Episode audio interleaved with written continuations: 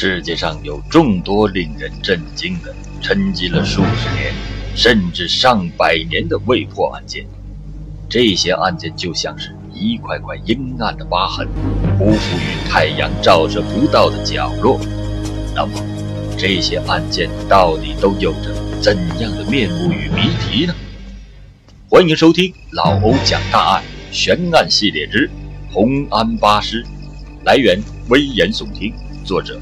方子敬，红安八人遇害，一夜之间八条人命惨死屠刀之下，连九岁的小孩都未能幸免。此案是建国以来湖北省刑事犯罪致死人数最多的一起命案。幸福大多有先兆，而灾难往往突如其来，不期而至。自从入冬以来。湖北省东部的黄冈市依旧是一片温暖祥和。确实，这一年的冬天不像往年那么寒冷，但令人没有料到的是，临近年关，一股在西伯利亚上空形成的高空寒流正积蓄力量，滚滚南下。一场五十年不遇的冰雪灾害天气记录就要诞生了。然而，在那场席卷南方大部分地区的特大雪灾还没有发生的时候，黄冈市红安县的民众就感到了彻骨的寒意。这是因为在2007年12月27日发生的一件让人毛骨悚然的事。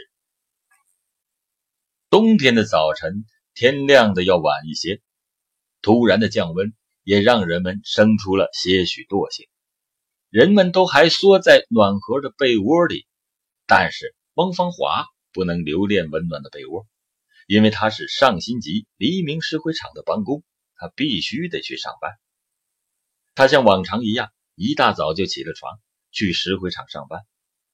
因为昨晚下过一场雨，下过雨的路还没有人走过，脚踏上去松松的、软软的，感觉很好。汪发华。走小路，穿过水泥厂，沿着水泥厂处理煤渣铺着的路，直奔石灰窑。远远的，他就看见石灰窑里飘出的青烟了。过去这个时候，当汪发华一走过水泥厂，就会听到厂里的那只白狗汪汪的叫声，还能看见那住着工友的小屋冒出炊烟。每每这个时候，他就会不由自主的脚下生风，一阵小跑。他是想快点赶到，兴许又能蹭上嫂子陈小润做的一碗热腾腾的面条。但是今天怎么看不到有炊烟，也听不到有狗叫？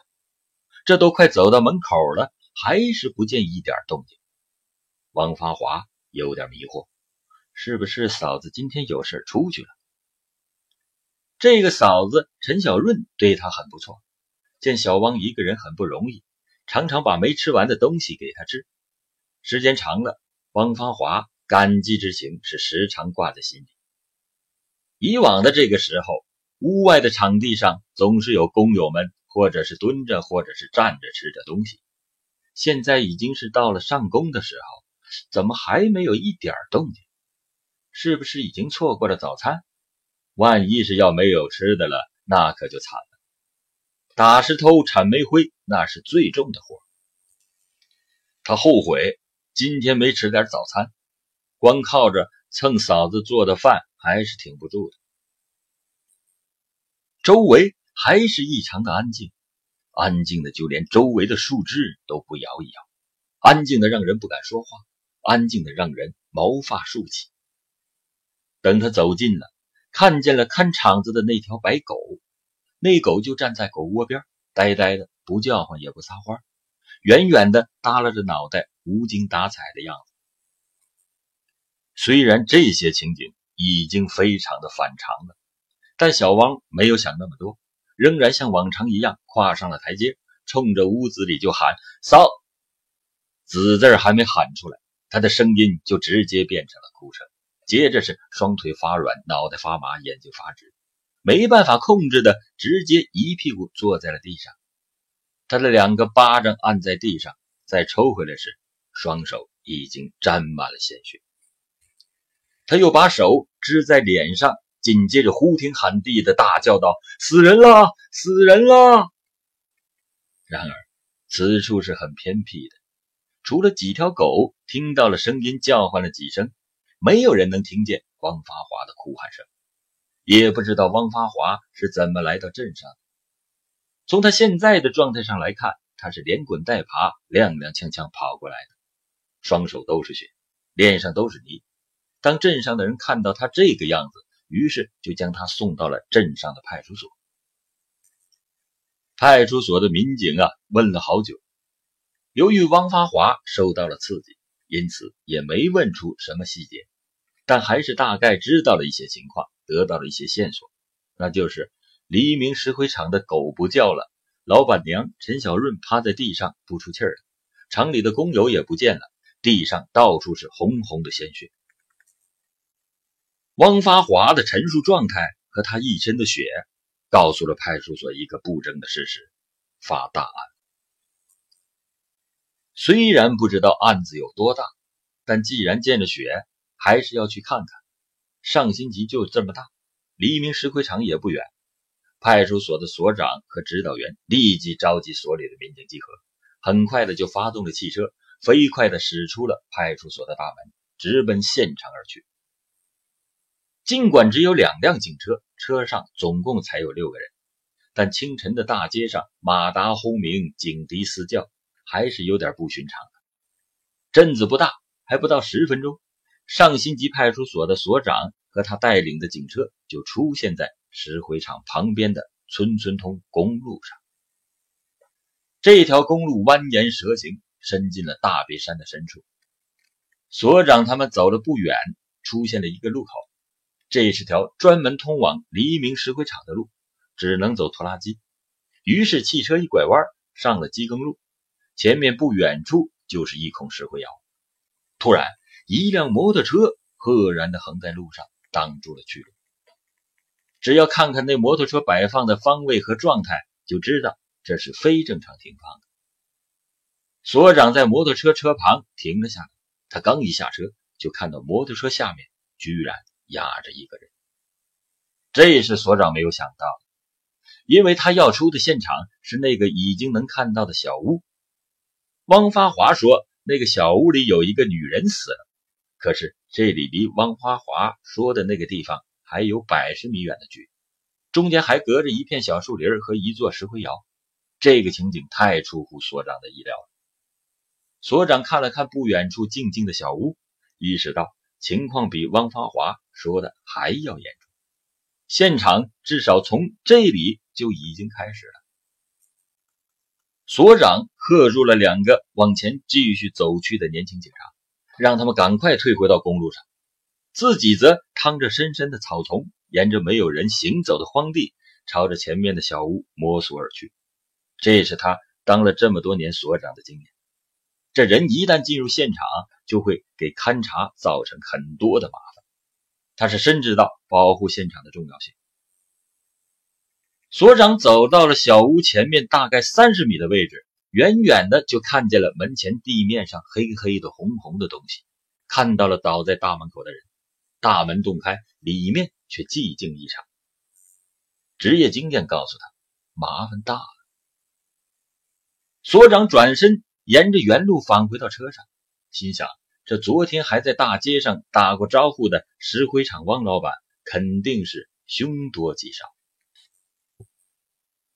他让所里的技术中队长和法医再次沿着路边没有人走的地方到小屋门口探查，把详细情况弄清楚汇报。技术中队长和法医来到小屋门前，看到的是门口台阶往里一点躺着一个。倒在血泊中的女人，把手伸到门框上，头探进去一看，里面横七竖八的一地尸体。两个人数了好几遍，一共是六个人。俩人马上回到车上，向所长报告：左边屋子死了一个，右边屋子死了三个，中间屋子死了两个，加上门口的女人和摩托车下面的男人，一共有八具尸体。所长听得头皮直发麻，他立即叫民警们封住出入现场的通道，通过电台呼叫县公安局指挥中心。此时，红安县政法委书记兼公安局长胡小青正打算开车出门，他要去党校学习一段时间，反正最近没有什么大的案件，正好也放松一下。就在这时，县公安局指挥中心打来电话，他一按接听键，那边民警就急促的报告说，刚刚接到上新集派出所报告，上新集辖区内的黎明石灰窑厂发生了凶杀案。厂里的工人全部被杀，还有两个妇女和一个九岁的小孩，一共有八个人被害。现场已经被封锁，请局长指示。这电话是如此的突如其来，连汽车都好像给打懵了，立刻失去了动力，不由自主的慢了下来，渐渐的停在路边不动了。汽车在公路边停了足足有十分钟。接完电话的胡小青第一个感觉是，党校肯定是杀不杀了。他又打了几个电话，一个是打给他的上司红安县的县委书记，一个是打给黄冈市公安局局长骆局长。之后，他坐在车上想了又想，给女儿打了个电话，告诉她说工作上有点事情，这几天不能回家了。然后他重新启动汽车，在公路上画了一个大大的弧形，调转车头朝来的方向绝尘而去。二零零七年十二月二十七日上午，湖北省公安厅主管刑侦的副厅长尚武正在参加一个高级别的表彰大会。然而，就在他落座不久，他的手机响了。他拿起来一看，来电的上面写着“骆局”。这个骆局就是黄冈市公安局主管刑侦的副局长骆孝崇。尚武马上接通了电话。当他听完骆孝崇的汇报之后，脸色变得十分凝重，马上起身离开了会场。此时会场上喜气洋洋，他的动作和会场的氛围那是格格不入。而就在离开会场的路上，他打电话向湖北省政法委书记兼公安厅厅长郑少三做了汇报。很快的，省委、省政府和公安部的负责领导都已经知晓此案。说到上新集镇这个地方，我给大家先讲一下：一九四六年五月，抗日战争胜利不久，国民党违反停战协定，集结了三十万兵力围困咱们中原李先念的部队。那大兵压境，战事一触即发。就在这个关键时刻，中共中央周副主席周恩来置个人安危于度外，在南京举行了中外记者招待会。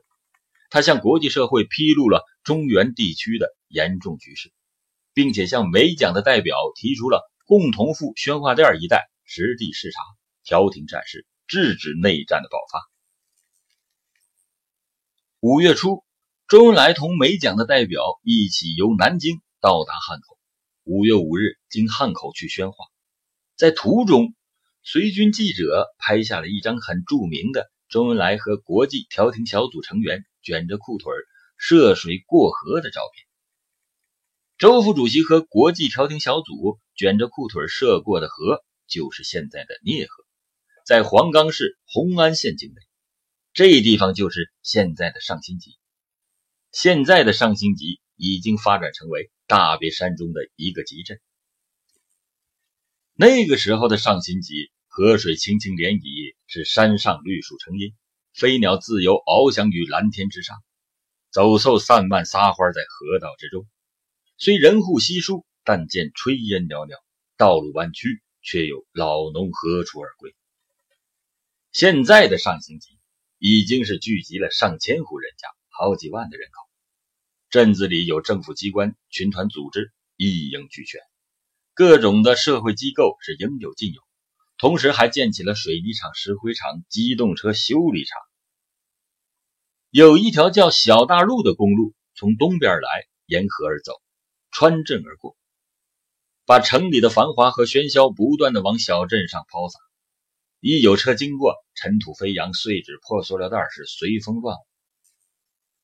这个小大公路顺着聂河的走向，经过上新集，往西一百二十里。就是著名的宣化镇，往南二百里就是长江中游的重镇江城市，还有条公路往北而去，走二十里到达红安县城。在城中的闹市区有块巨大的广告牌，上面写着一首民谣。民谣是这么说的：“小小黄安真不简单，铜锣一响四十八万，男人打仗，女人做饭。”实际上，这首民谣和最开始的版本还是有些出入的。最开始的版本应该是“小小黄安，人人好汉，铜锣一响四十八万，男将打仗，女将送饭。”这是纪念黄麻起义而流传下来的民谣。这些年，由于人口剧增，上新集市人多地少，工业不发达，商业也不景气，就业压力很大，很多人都选择了外出打工。有些人呢，做些小买卖，还有些游手好闲，不务正业。以聂河为界，东边归黄坡县，西边则是大吴县。而上新集则归曾经叫做小小黄安的红安县管辖。实际上，改革开放以后，人们就不再按照籍贯居住，各县人等混杂其间。上新集实际上成了一镇三县，是三个县的结合部。结合部呢，往往会形成治安管理的真空地带。有部电影叫做《渡江侦察记》，其中有一个情节。说的就是国民党江防工事，上面呢归六十六师管，下面归六十八师管。咱们解放军侦察小分队就是从中间的两师结合部过了江。这也说明了，不管在哪儿，不管什么时候，凡是结合部都是不好管的，都是有机可乘的。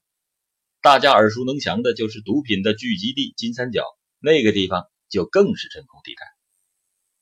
特殊的地理环境、复杂的人员结构，使得上新集注定成为人们关注的地方。据调查统计，至少有两项波及全国的犯罪行为与上新集市密切相关。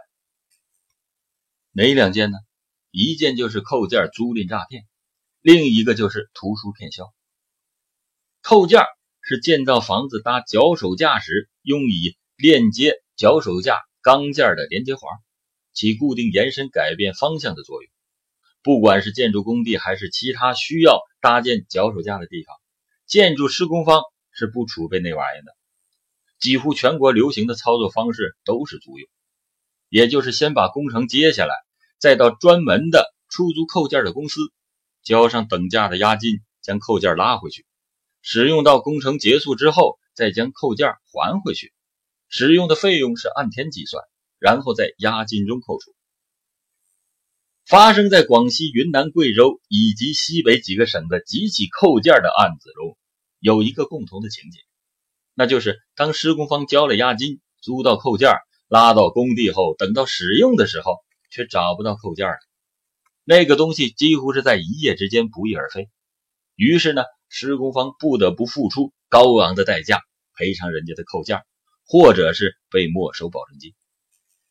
损失金钱不说，就一个建筑工地，几十上百号人，那是耽误了多大事儿。还有就是那一个窝囊的心情，那是无以表达。几起案子下来，警方掌握了发案的规律：出租扣件和盗窃扣件的，其实啊就是同一伙所为。这些人以老乡为纽带结伙，然后形成一个个小团体，在像模像样的也注册了几家公司。所谓的公司其实就是一个摆设，干的全是骗人的活。他们什么都没有，就是用来骗人的扣件，也是他们临时租来的。